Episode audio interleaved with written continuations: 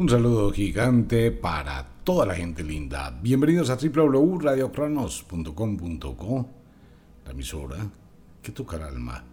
Wicca, la escuela de la magia. Yofuku Star, todo el universo de la magia atrapado en una gota.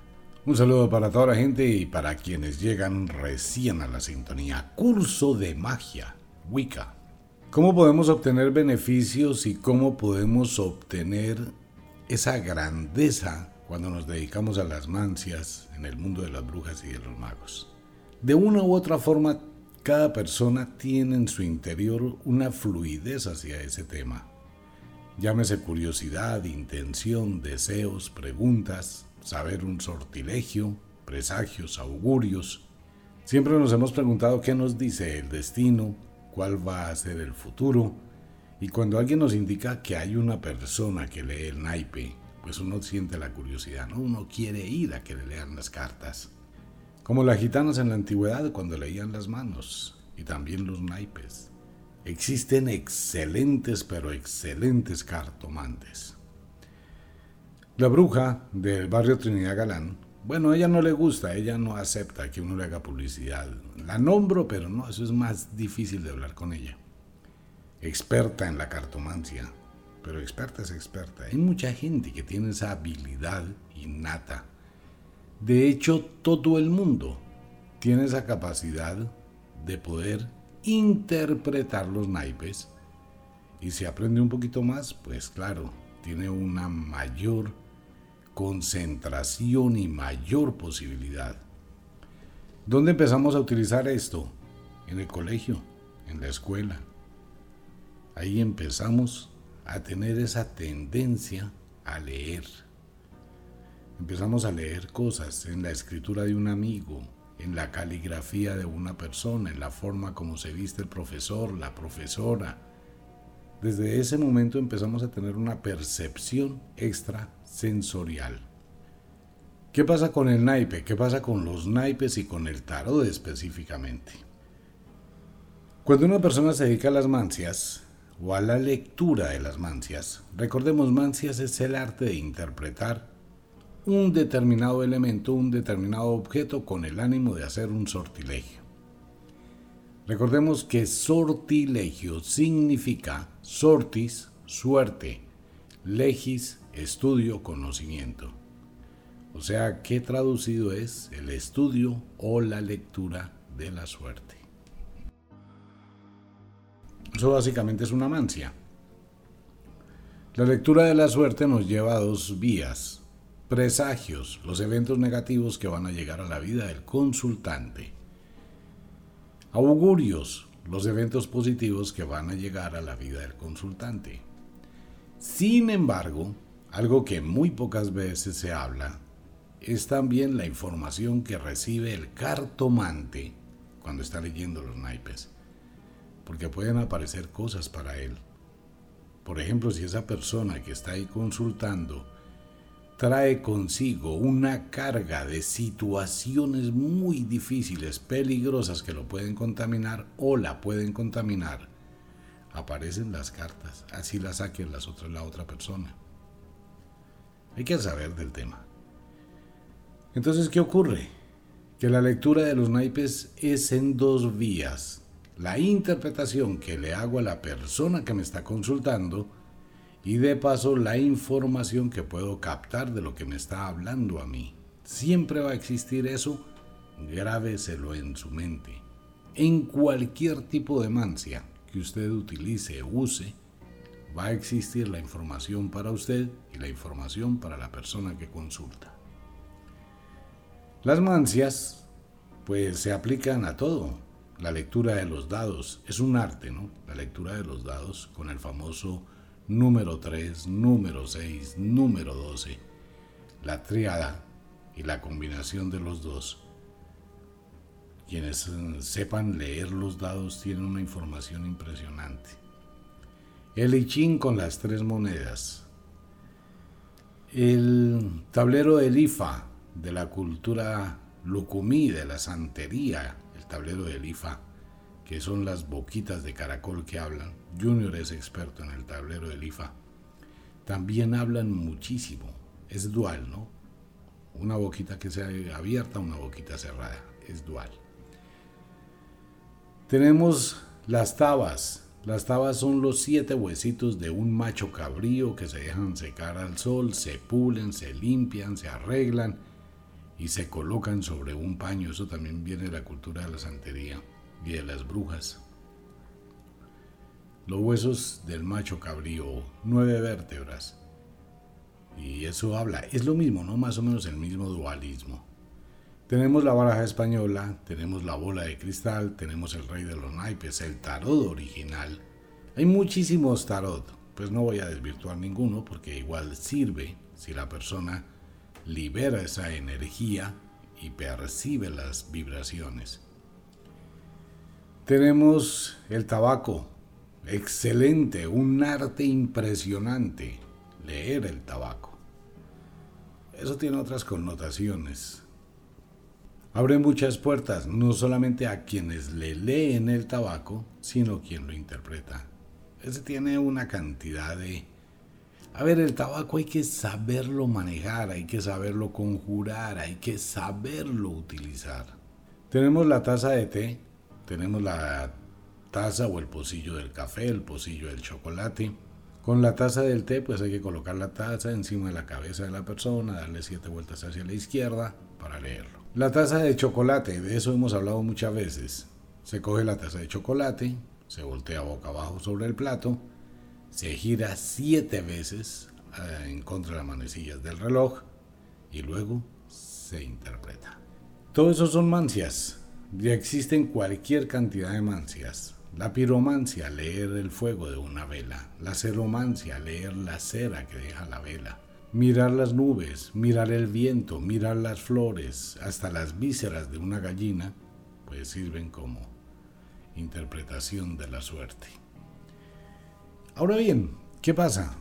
Cuando uno va a empezar en la historia del mundo del esoterismo, pues hay una, una fuerza diferente y hay un efluvio diferente que empieza a generar cambios. Cuando hablamos de transferencia de energías, estamos hablando que si una persona hace una brujería, un hechizo, un conjuro, un encantamiento, un trabajo de magia, un cierre, una atadura, una separación, lo que sea.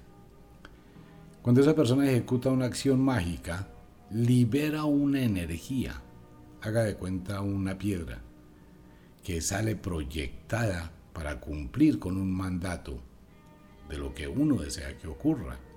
Esa energía se libera como una piedra y produce una proyección muy fuerte con el deseo que tiene, ¿no? Del mago, la bruja, lo que quiere producir, la intención. Cuando esa energía llega y cumple con esa intención, pues esa energía tiene que ir a alguna parte. No se puede quedar ahí.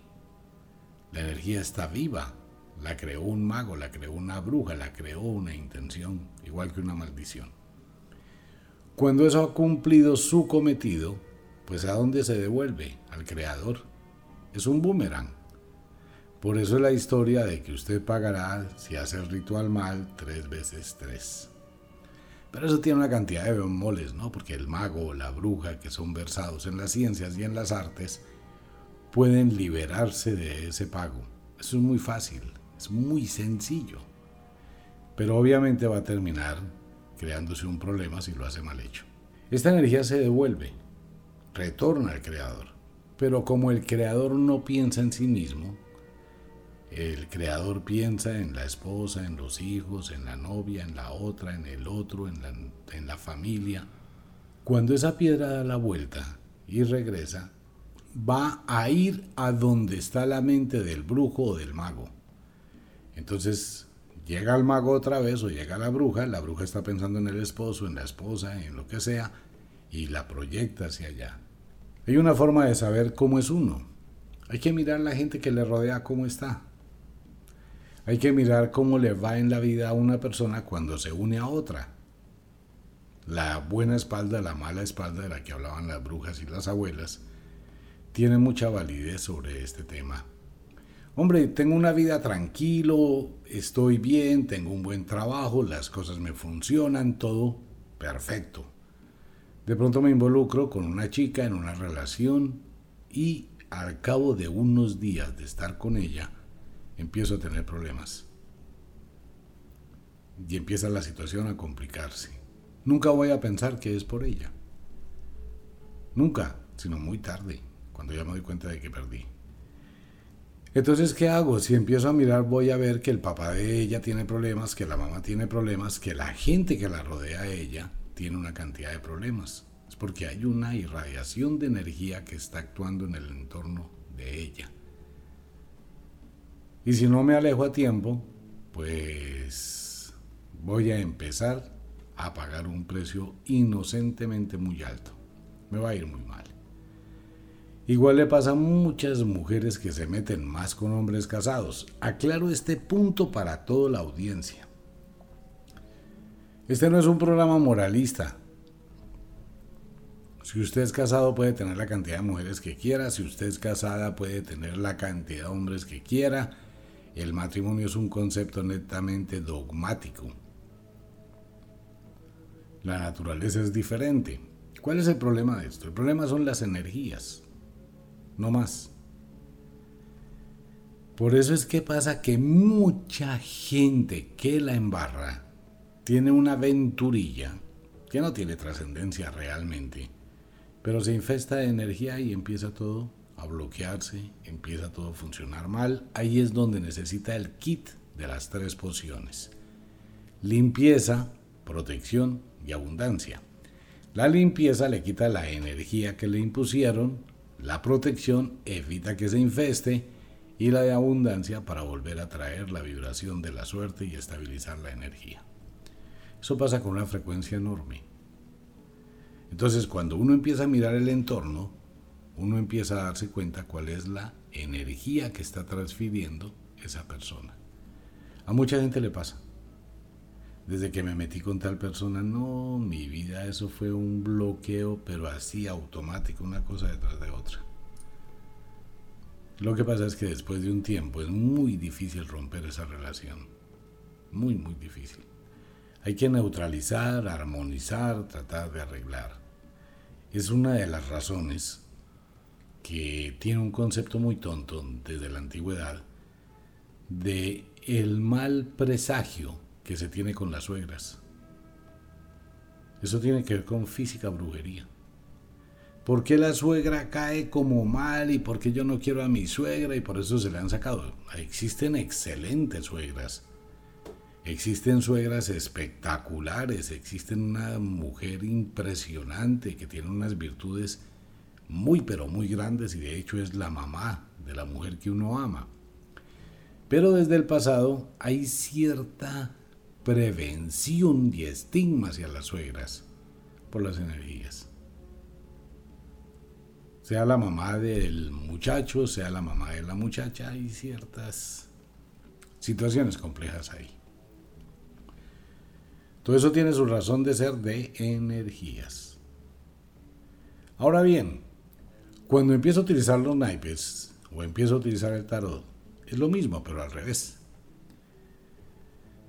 Si soy un buen cartomante o si soy una buena cartomante y empiezo a tener influencia sobre las personas que me rodean, estoy liberando una energía. Y esa energía empieza a volverse una energía multiplicadora. Por eso siempre le he recomendado a todo el mundo que empieza dentro del mundo esotérico. Que empiece desde abajo, desde lo pequeñito, por favor cuando usted va a sembrar una flor, una planta, cuando va a sembrar algo, usted coge un semillero, que es una cajita pequeña con algodón, una cajita de huevos, coloca ahí la tierrita y coloca una sola semillita y empieza a cuidarla con muchísimo cariño. En un sitio muy pequeñito, protegido, con cuidado, echa raicitas, echa un tallito, una hojita y usted la cuida. ¿Hasta qué? Hasta que se fortalece. Esa es una, una persona, su primer paciente, su primer lectura, su primer encuentro con la magia. Depende cómo lo haga, luego serán dos, luego serán cuatro, luego serán ocho, luego serán 16, 32, 64, 128 y eso sigue creciendo. Entonces cuando eso empieza a crecer, pues usted la trasplanta, ¿no? A una matera. Cuando ya tiene más raíces en la matera y ya no cabe en la matera, la trasplanta a una matera más grande o a un jardín o a un sitio. Es exactamente igual, solo que hablamos es de energía. Entonces la persona comienza a irradiar una energía que se retorna a ella y de ella a los demás. Eso es lo que le pasa al mago, a la bruja, al aprendiz. Por eso va adquiriendo tanto poder, ¿no? Muchísimo poder. Una persona que vino, salió satisfecha de la consulta, encontró una orientación, revisó su destino, comprendió una situación diferente, irradia una energía de gratitud. Esta energía de gratitud se devuelve al mago o a la bruja. El mago y la bruja la proyecta lo que hay en su mente. ¿Qué pasa cuando llega la otra persona? Que esa energía de la primera persona se la está devolviendo a la segunda. Son dos energías. La segunda salió con gratitud, ya son cuatro.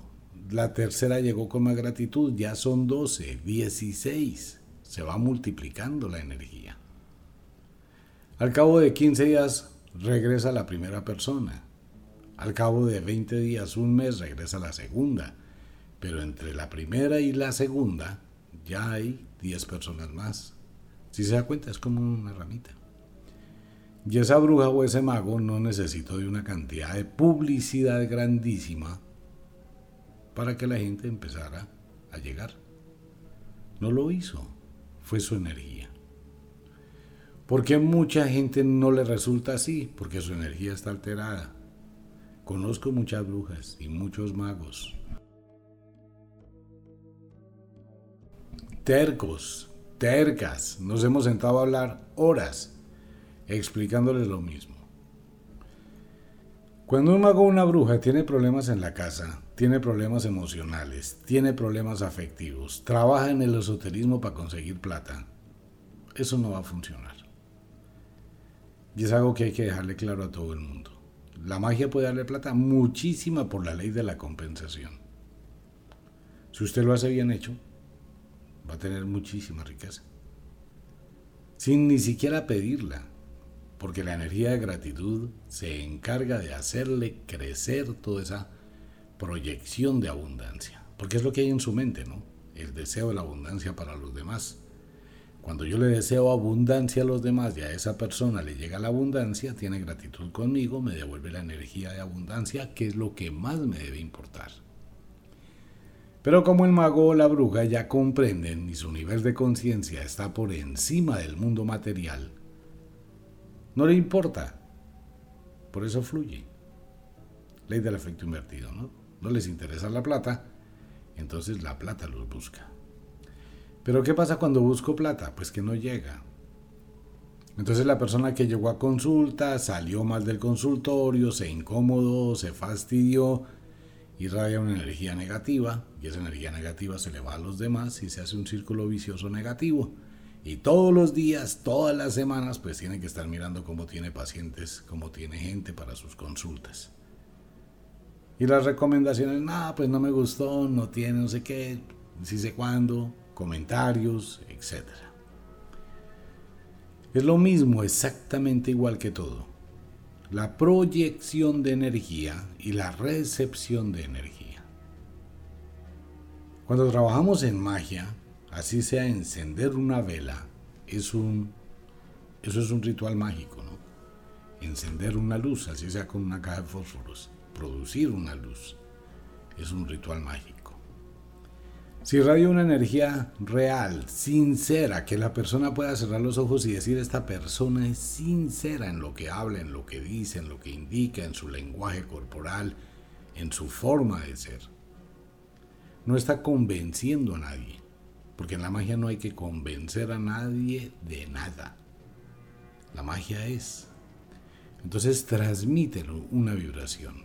Y cuando se transmite esa vibración se siente. Algunas personas la sentirán más, otras personas no la sentirán. Y otro grupo de personas pues sentirán un choque, no les parece, etcétera, porque eso es igual. Eh, la naturaleza es negra, blanca y todas las escalas de grises. Todas. Uno no puede ignorar el color gris. Y tampoco se puede ir a los extremos de que es blanco o es negro, punto. No, hay una escala de variación entre el blanco y el negro. Pero existen los dos. Entonces, ¿qué ocurre? Cuando empiezo a generar, empiezo a generar un proyecto, es una semilla. ¿Qué necesito para empezar? Una mesa y dos sillas. Si voy a hacer consultas presenciales. Es todo lo que necesita. Y un cajoncito de la abuela donde empiece a tener algunos elementos mágicos, algunos aceites, algunos ungüentos y algunas cosillas allí del mundo mágico. Con eso comienza. Entonces hoy atendió una persona, esa persona salió, quedó contenta, fue y le dijo a un mínimo de dos personas. De esas dos personas llega una. Y esa persona nueva fue y le dijo a un mínimo de dos personas. Llega otra, ya tiene tres. Luego esas tres se convierten en seis. Y empieza. Y como todo en esta vida, amigo mío, por más conocimiento que more en su interior, la única forma de irlo liberando es cuando empieza a hacerlo. Es una ramita muy delicada, muy frágil. Algunas sugerencias o algunos tips. Número uno. No cuente lo que usted va a hacer. Hágalo. Número dos. No pida consentimiento. Si llega a pedir consentimiento, el 99,9% de las personas que le rodean le van a decir no se meta en eso. Eso es pecado eso es del diablo, eso es satanismo, eso va en contra de Diosito lindo, Diosito lindo no existe. Entonces, para evitarse problemas, pues no hable. Número 3, no presuma. Por eso bien lo dice el libro gordo de la magia. Alabanza propia, bajeza reconocida. No presuma. Hágalo en silencio, calladito, calladita desde abajo. Número 4 maneje un bajo perfil. En la magia, maneje un bajo perfil. Pues va unido de la mano con no presumir. ¿A quién le importa si usted duerme en una esterilla o duerme en una cama de oro? A nadie. ¿A quién le importa lo que usted tiene o no tiene? A nadie. Entonces, ¿para qué presume? ¿Para qué va a empezar a hacer alarde de una cantidad de vainas a tomarse fotografías con un vestido negro y una cantidad de cosas y las manos así haciendo el símbolo de mi amigo Lucifer, yo soy el diablo. Me pinto los labios de negro. Pues esos son estereotipos, si usted quiere hacerlo, pues hágalo. Pero no en el mundo de la magia. El mago o la bruja, versados en la magia, no necesitan de eso. No utilizan disfraces. Lo máximo que se hace en ese mundo de la magia es que la sacerdotisa y el sacerdote utilizan un capuchón. ¿Por qué? Porque quieren vivir en esas cinco y media, las cinco y media de la mañana o las cinco y media de la tarde, en esa semipenumbra donde usted puede ver, percibir, pero no identificar. No hacen alarde de nada, ni utilizan joyas, ni anillos, ni una cantidad de cosas, nada. Entonces, Primero, no presuma. Segundo, maneje un bajo perfil. Tercero, no pida consentimiento de nadie. Cuarto, hágalo con amor. Quinto, nunca, jamás se regale. Es que hay gente que hace unas cosas. En la magia se presta mucho para eso, ¿no? De pronto uno se deja llevar por los sentimientos y la persona está mal y uno le dice, bueno, mire, yo le voy a dar algo para que le vaya bien. Pues sí, usted lo hace porque le nace y ese es su corazón y es su bondad. Pero esa persona nunca le va a devolver gratitud. No es porque se devuelvan para decir, venga, yo le pago, o venga, yo le voy a abonar, o yo le voy a dar, o gracias a usted conseguí un empleo cuando estuve mal. No, no lo van a hacer. Y usted lo hace porque le nace. Pero ahí se rompe el principio de compensación y el principio del valor. La persona, pues simplemente usted lo hace por su buen corazón, pero si sigue haciéndolo así, termina convirtiéndose en una beneficencia. ¿Por qué? Porque la magia no es eterna. La magia dura un tiempo y luego se esfuma, como la gasolina de un carro, como el gas de un cilindro de gas con el que usted cocina, como las estaciones, como las cosechas. Absolutamente todo es igual, se esfuma. Entonces cuando usted le da a una persona una vez y esa persona le va muy bien y cuando eso se agota, ¿qué hace la persona? Pues vuelve donde usted Mire, es que la otra vez usted me regaló una poción, ¿será que me puede regalar otra? Venga, ¿y cómo le fue con esa poción? No, me fue súper bien, logré dar la cuota inicial del apartamento, fue un año y medio, un añito, conseguí empleo, crecí, me fue muy bien, pasé a Estados Unidos, fui a la Florida, fui a Miami y le cuentan una serie de historias alegres, ¿no? Pero nunca se acordó de la magia. Entonces ahora que no tiene nada, pues quiere otra vez otro regalo de lo mismo. Ahí es donde la magia ya no funciona. ¿Por qué? Porque el interés ha cambiado. Entonces, para evitarse dolores de cabeza, desde el principio, no lo haga. No lo haga. Ah, es que no tengo. Luche. Trate de guerrear un poquito, trate de buscar y hágalo. Es que quiero que me dé. No. Ah, bueno, yo le doy. Venga y se pone a lavar el piso. Gáneselo. Algo por algo. El principio de correspondencia, mire, se debe tener todos los días presente. Y cuando digo esto mucha gente se incomoda, pero es verdad. En absolutamente todo lo que usted haga debe existir el principio de correspondencia.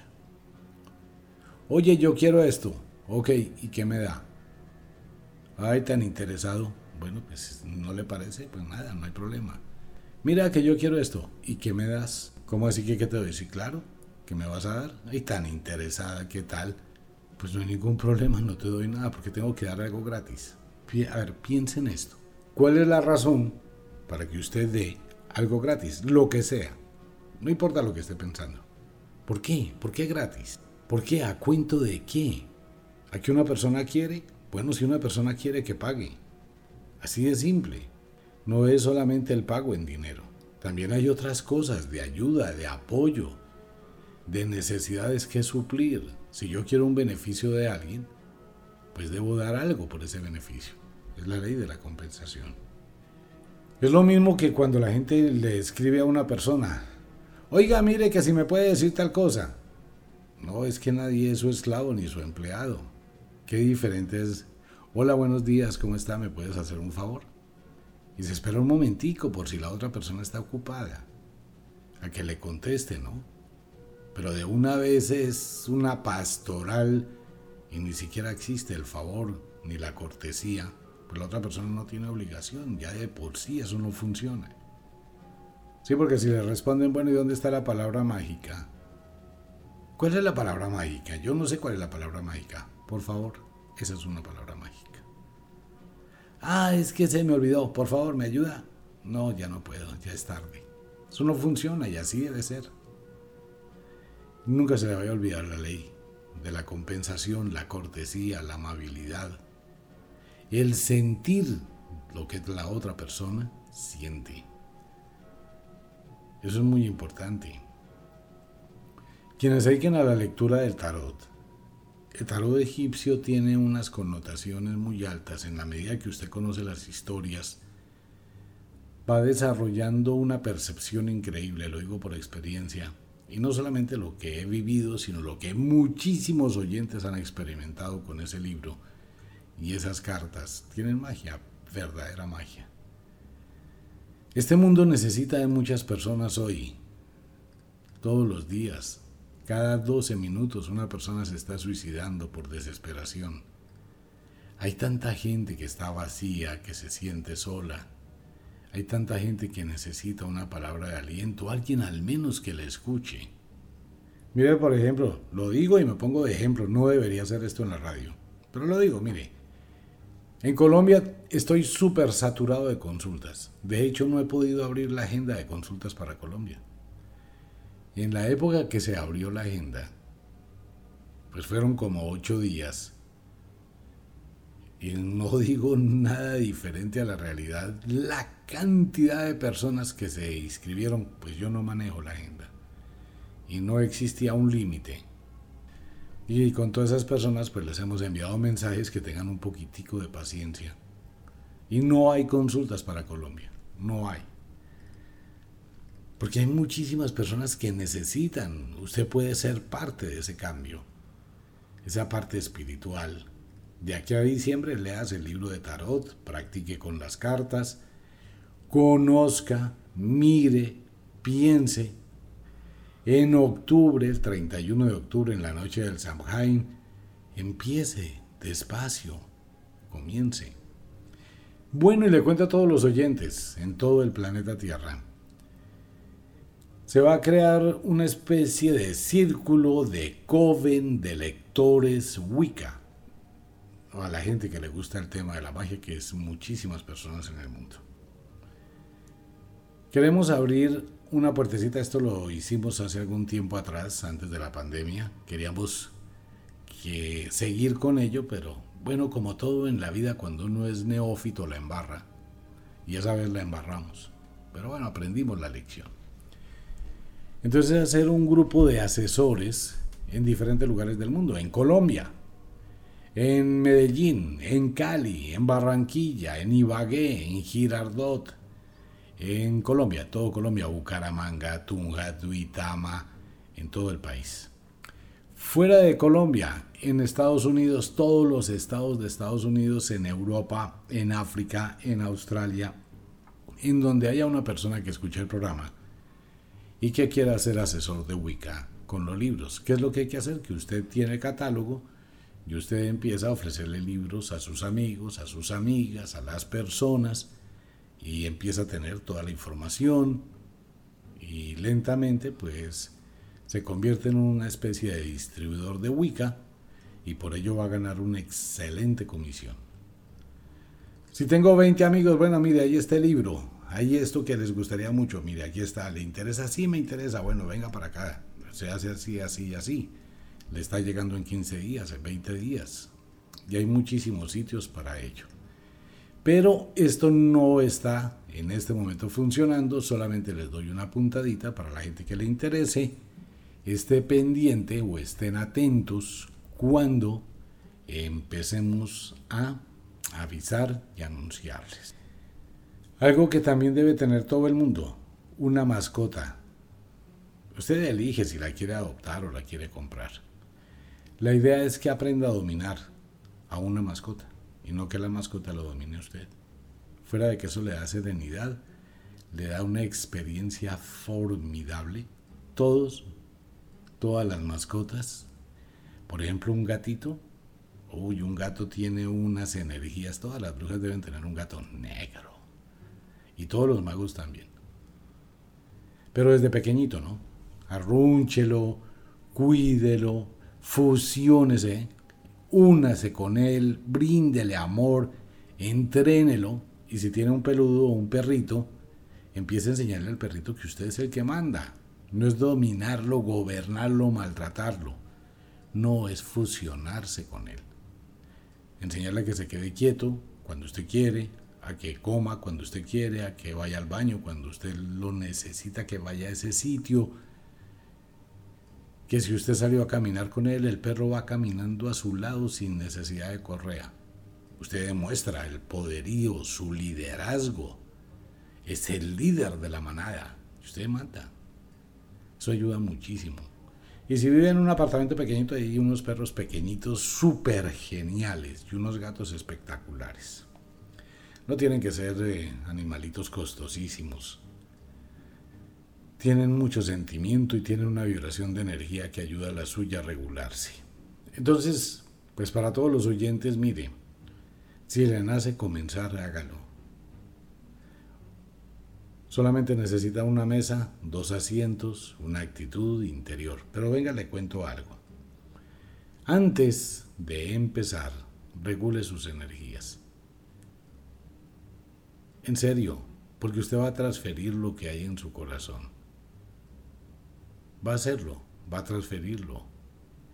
Y si usted tiene una amargura, la cosa más tenaz, lleva una vida súper desordenada, ni piense que es que voy a abrir una tienda esotérica y mañana me voy a llenar de plata.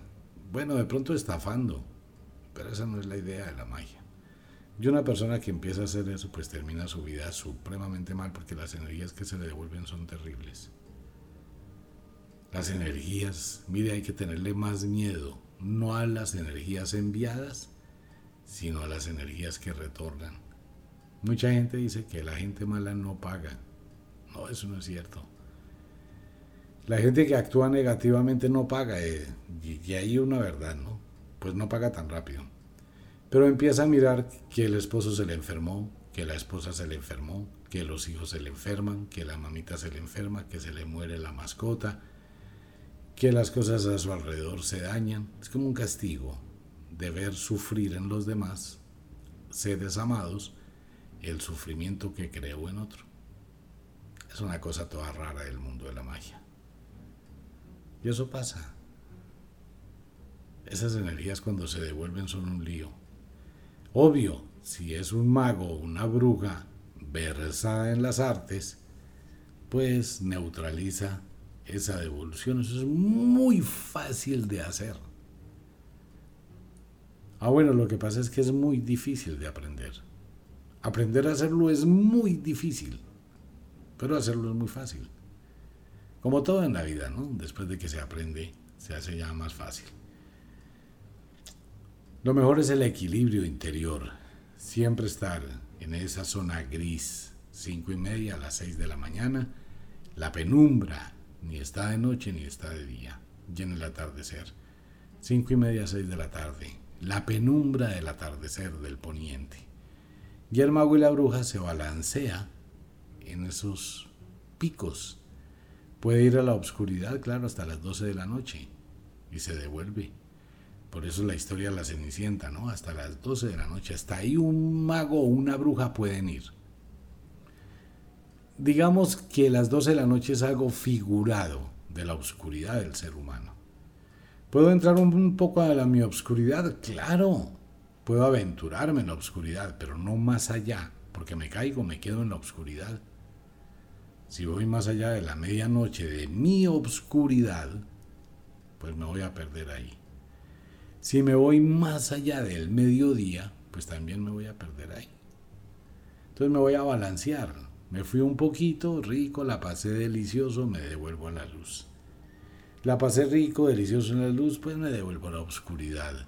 La oscuridad nunca va a saber qué pasó en la luz y la luz nunca va a saber qué pasó en la oscuridad, a no ser que uno sea sapo y se ponga a decirlo, ¿no? Es que hay gente que definitivamente, como dice la abuela bruja, el pez muere por su boquita. Eso sí, ¿quién le manda?